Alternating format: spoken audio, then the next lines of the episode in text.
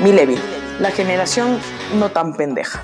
Este es un espacio en el que los millennials no tan pendejos opinamos sobre feminismo, ecologismo, capitalismo, socialismo, malabarismo, pesimismo, budismo, romanticismo, etc. Mi nombre es Cristina Villagómez. Sean todos, todas, todes bienvenidos.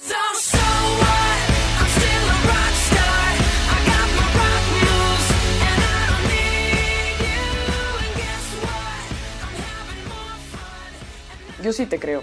Cuando una persona que ha sido víctima de delitos sexuales o de agresiones eh, intrafamiliares me confiesa que en, efecto ha sido víctima y que le ha pasado A, B o C, eh, yo le creo.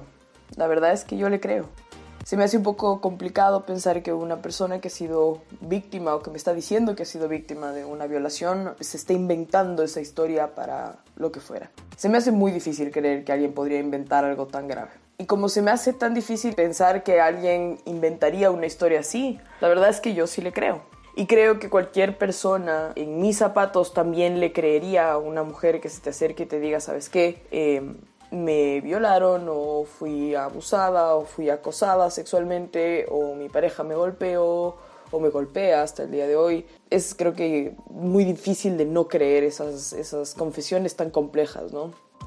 Y el tema de yo sí te creo ha venido tomando fuerza desde hace algunos años. Hace, recuerdo algunos años, salió en Ecuador este hashtag de también me pasó a mí, a mí también me pasó. Eh, y varias mujeres que yo conocía sacaron a la luz historias trágicas, tétricas, que habían sido víctimas de vejaciones, de violaciones, de abusos, de acoso, de maltrato, de una serie de cosas supremamente feas. Y ves las cifras y dices, sí, en efecto, 7 de cada 10 mujeres en el Ecuador han sido víctimas de algún tipo de violencia. Eso es grave, es supremamente grave, algo no está bien.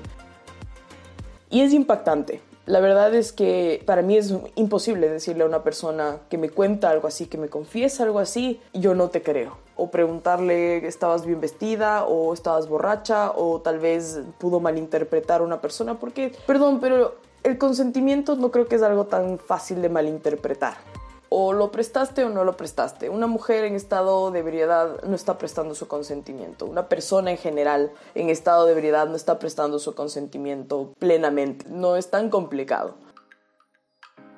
Ahora, el yo sí te creo como herramienta social funciona bastante bien porque ayuda a que las víctimas salgan a la luz y digan qué fue lo que les pasó. Y hasta cierto punto eso te hace tener una suerte de catarsis, ¿no? Te liberas de un peso tan inmenso que cargaste por años, meses, días, lo que fuere. Te liberas y puedes seguir con tu vida. Reitero, el yo sí te creo como herramienta social funciona supremamente bien, como herramienta incluso psicológica, no sé, eso habría que verlo como psicólogo, pero conmigo vamos a ver por qué el yo sí te creo como herramienta legal no funciona, por qué el yo sí te creo no puede entrar a la corte o a un juzgado, no puede entrar. Y es por un temita muy, muy importante al que últimamente parece que le estamos dando menos, menos relevancia, que es la presunción de inocencia. La presunción de inocencia es una garantía del debido proceso que ha existido por siglos, señoras y señores. No es una cosa que se inventaron los machos heteropatriarcales hace 10 minutos. Es una cosa que ha existido durante muchísimo tiempo, que se ha ido perfeccionando con los años y que por algún motivo existe. Tiene una razón de ser.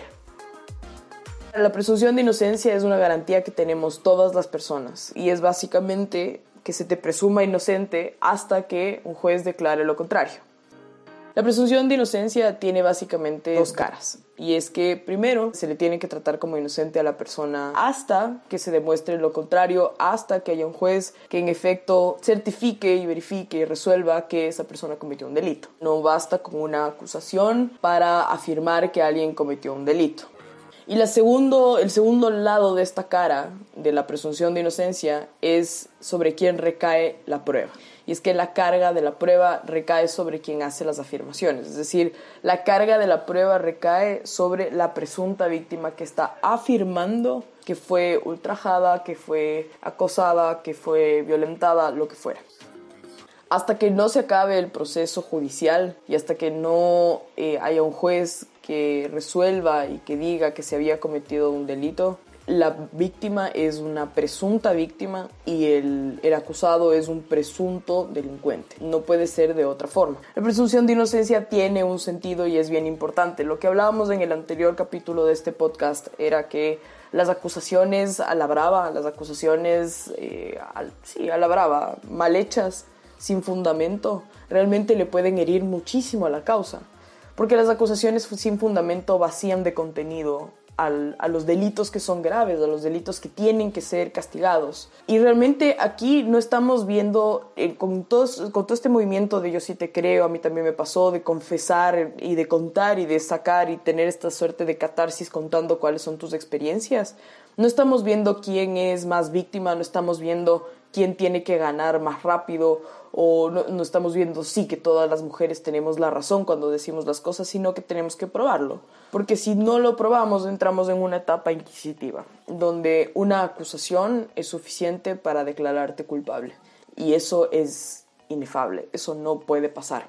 Eso no nos puede llegar a pasar como sociedad porque además ya lo vivimos, ya estuvimos en una etapa así, ya pasamos por eso, históricamente ya sucedió eso y fue terrible. Imagínense el nivel de inseguridad, el nivel de miedo que puede llegar a generar en una sociedad, el que una persona te pueda acusar y con eso todo, todo tu destino cambie. Y con una acusación se te declare culpable. Ya vivimos esa etapa, no la tenemos que volver a repetir, aprendamos de los errores que cometimos en su momento. Y sobre todo, si queremos darle contenido a la causa, si queremos hacer que esto sea una causa real, una causa muchísimo más fortalecida, porque legítima ya es. Tenemos que darle peso a nuestras acusaciones, tenemos que probar bien las cosas, tenemos que entender que hay un procedimiento que es mejorable, 100% es mejorable, pero tenemos que entender que hay un procedimiento que se tiene que seguir y ese procedimiento tiene que eh, lograr superar esta gran prueba, esta gran garantía que es la presunción de inocencia. Sin ello, volvemos a una Inquisición, no queremos volver a eso, ya pasamos por eso, fue terrible, no volvamos, aprendamos de, nuestras, de nuestros errores, aprendamos de la historia, tengamos siempre en mente ese tipo de cosas, la presunción de inocencia nace precisamente para rebatir ese sistema inquisitivo y para proteger a todos, desde a la persona a la que se le está acusando, que desde que se le acusa hasta que fallece esa persona, toda su vida, tiene una serie de derechos que son inalienables, que no se pueden romper, que no, no se pueden pasar por encima, aun si ha cometido el delito más asqueroso que nos podamos imaginar. Así como la presunta víctima también tiene una serie de, de derechos que son incuestionables y que son inalienables y que tienen que prevalecer siempre. El sistema tiene una razón de ser. Estas cosas tienen una razón de ser. No son conceptos añejos más bien al contrario, tienen plena vigencia.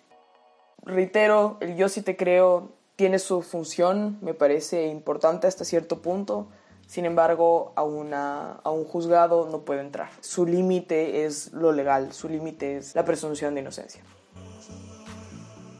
Muchísimas gracias por escuchar este podcast. El próximo capítulo hablaremos de algo un poco complejo, porque la apropiación cultural es una estupidez. Este espacio es posible gracias a la Fundación Ecuador Libre. Síguenos en Facebook, Twitter, Instagram y YouTube. Nos encuentras como Ecuador Libre. Un abrazo y por favor, no se ofendan.